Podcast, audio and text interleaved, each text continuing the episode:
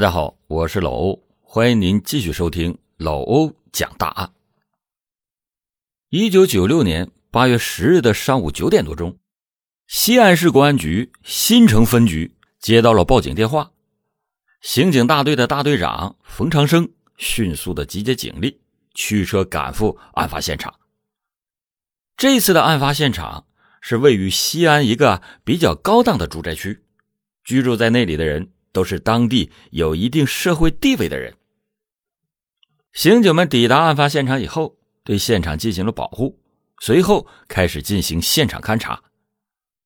这是一栋新建成的七层宿舍楼，案发的住户位于这栋楼的二单元一楼。刑警联系到拨打报警电话的人，她是一个二十岁出头的年轻姑娘，在死者家任职保姆，已经在这户人家。工作两年多的时间，面对着刑警的询问，保姆就把自己的情况以及发现死者的过程全都讲了出来。这个保姆名叫金平，老家是在河南，两年多前来到西安务工，应聘到死者家当了保姆。这家的男主人名叫林宇飞，是一名医务工作者，在一家医院任职骨科主任。死者是这家的女主人，名叫梁杰，她和丈夫同在一家医院工作，是一名医院的护士。夫妻两个人有一个女儿，名叫林丽，当年十一岁。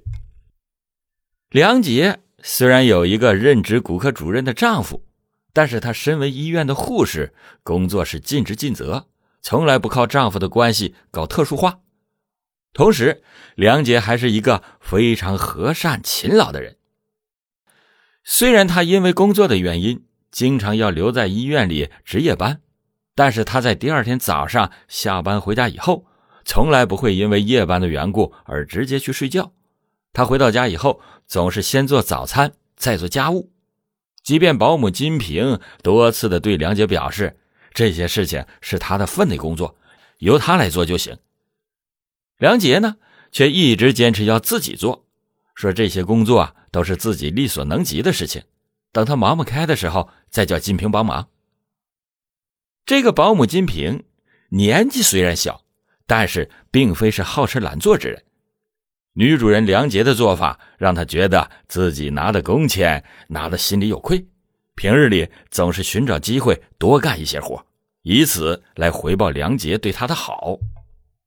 因此，金平有时候忙完梁杰家的工作，就会利用自己的休息时间到梁杰的父母家过去帮忙。金平的表现让梁杰的父母非常的满意，有的时候忙到晚了，就会留金平在自己的家里用晚餐，并且住上一晚，第二天上午再让金平回到梁杰家工作。对此，梁杰并不反对，林宇飞。因为工作忙，经常的不在家，也很少管家里的事情。八月九日，梁杰当天晚上不用值夜班，金平就去了梁杰的父母家干活。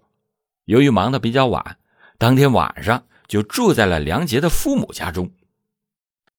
八月十日早上，金平在梁杰父母家吃过早饭以后，赶往梁杰家开始今天的工作。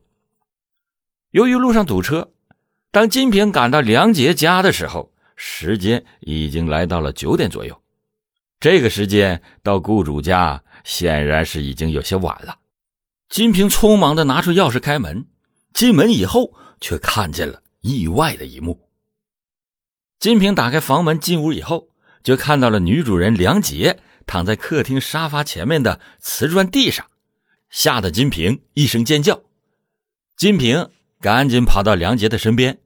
试图把女主人梁杰从地上给扶起来，这一扶，他才发现梁杰的身体已经有些僵硬了，而且身体发凉。再看看梁杰的面部，发现他的唇边和鼻子都有血迹。金平把梁杰扶到沙发上以后，赶紧给男主人林宇飞拨打了传呼，内容是梁杰疾病速归，势必金平又赶过去照顾梁杰。但是无论他怎么呼唤，梁杰始终也没有恢复神智。他就试着用手去试探梁杰的鼻息，发现梁杰已经断气了。金平毕竟是二十出头的小姑娘，发现梁杰死后给吓坏了，赶紧跑出了房间，向对门的邻居求助。林宇飞家对门住着是一位老教授，家里平时只有老两口居住。由于住着对门，金平与老教授夫妻俩逐渐就熟悉起来。称呼老教授为张爷爷，金平焦急地拍着张教授的房门时，老两口刚从外面散步回来，听到金平的求救声以后，开门询问情况。从金平的口中得知，梁杰死了。张教授的阅历丰富，让金平不要慌，先打电话报警，然后保护好现场，安静的等待警察来。通过金平的讲述。警方基本了解金平发现梁姐死亡这前前后后的经过，也对死者的家庭情况有了一个初步的了解。另一边，赶赴现场的刑警对现场的勘查也已经有了初步的结果。但是，刑警在现场勘查的过程当中，发现了很多的可疑之处。死者的住宅是一套三室一厅的楼房。这样的规格，在当时那属于大面积住房。从住房来看，就能知道死者家的经济条件不错。这套房子与楼道之间一共有两扇门，一扇是房门，另外还有一扇防盗门，安全防护的功能很强大。经过仔细勘察，发现这两扇门都没有被破坏的痕迹，两扇门的门锁也都没有发现被撬动过的痕迹。另外，整个房间内的窗户，除了大卧室的窗户是敞开的，其余的窗户全都关闭。大卧室窗户外边还安装了铁护栏，外边的人根本就没有办法通过护栏进入房间，护栏也没有发现被破坏过的痕迹。从窗户和门的勘察情况上来看，基本上可以排除有人从外部强行入室作案的可能性。一般出现这种情况，如果死者是被人杀害，那熟人作案的可能性非常的高。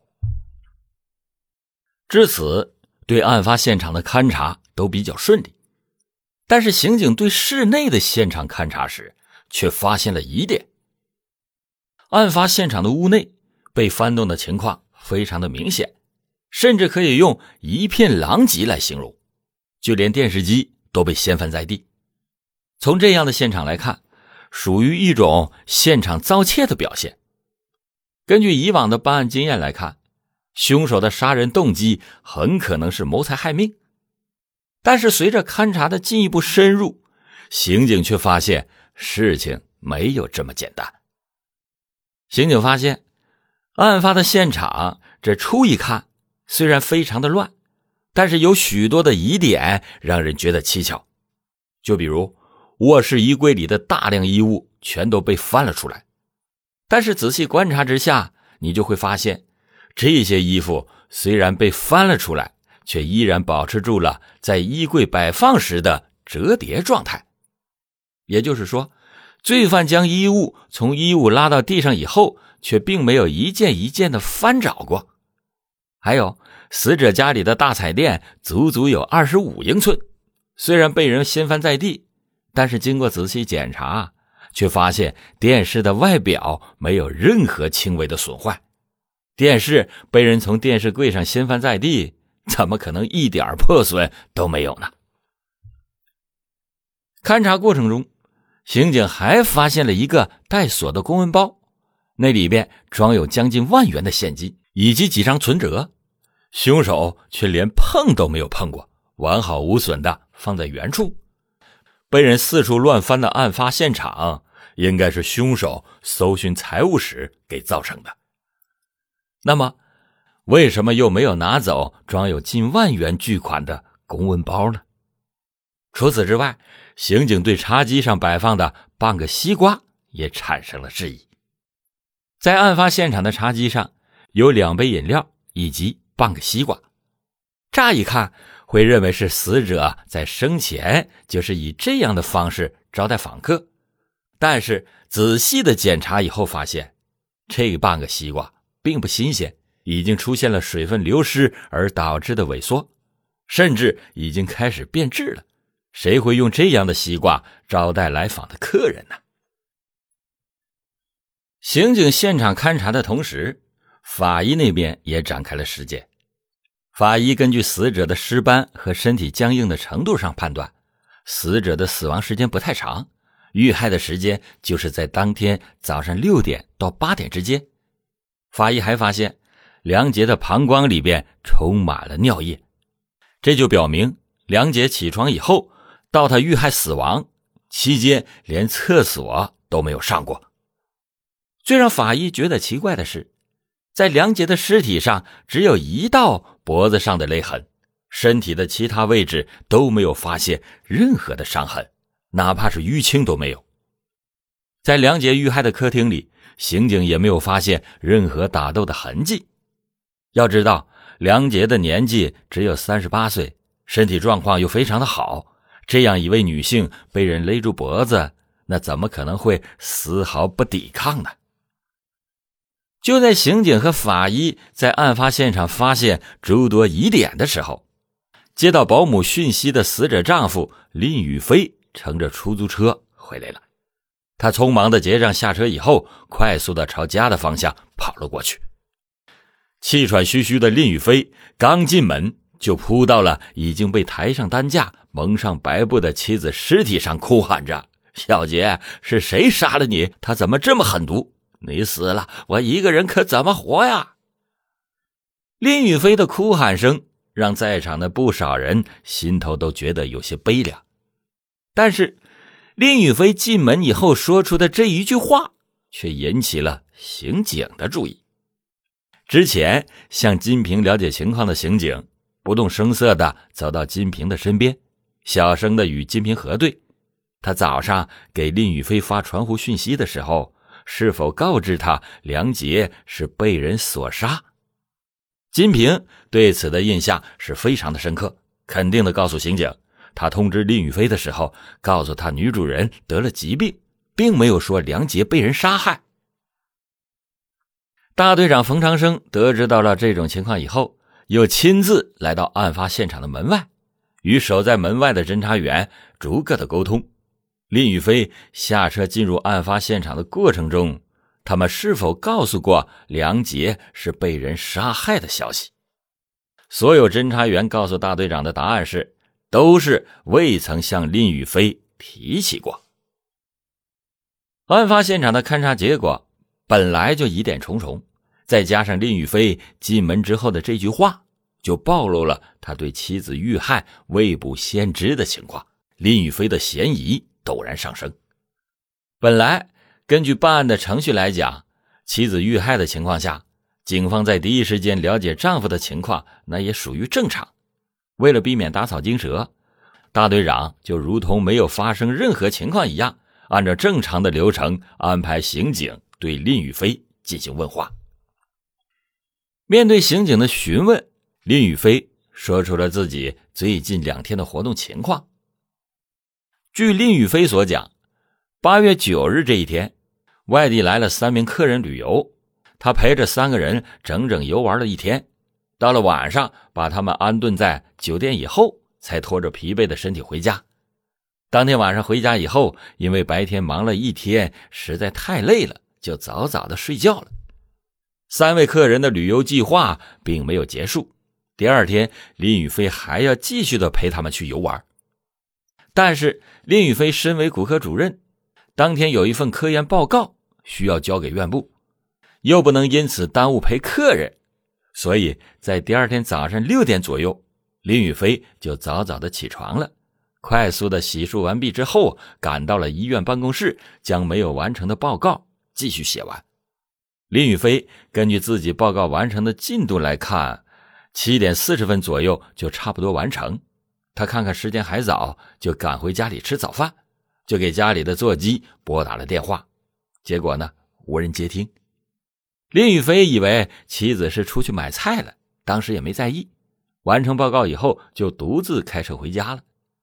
林宇飞到家以后敲门，没有人回应，他打算自己开门进屋的时候，又发现家里的钥匙忘在了办公室。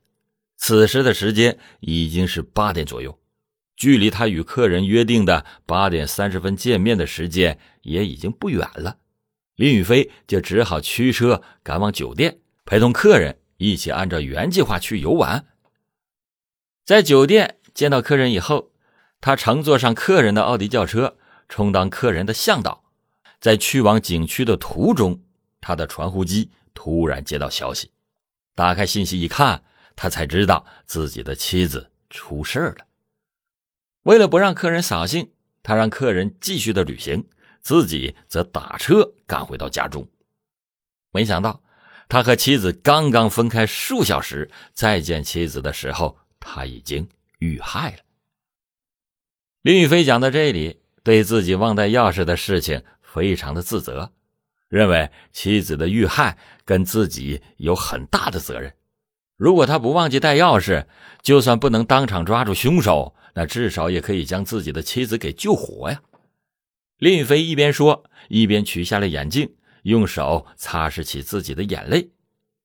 刑警见状，没有对他的说法提出质疑，简单的安慰了林宇飞几句话之后，又开始询问他对于凶手的身份，心中是否有怀疑的对象呢？